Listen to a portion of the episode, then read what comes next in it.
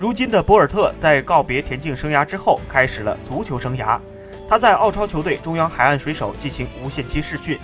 博尔特司职前锋，不久前他曾在热身赛中梅开二度，但德国名宿巴贝尔却认为，博尔特踢球只是个商业运作而已。巴贝尔曾代表德国赢得过1996年欧洲杯，他在拜仁和利物浦都曾长期效力过。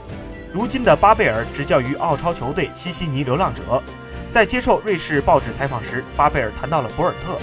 我看过博尔特踢球，我很喜欢他，但我认为他就算练习一百年，也无法达到职业球员的水平。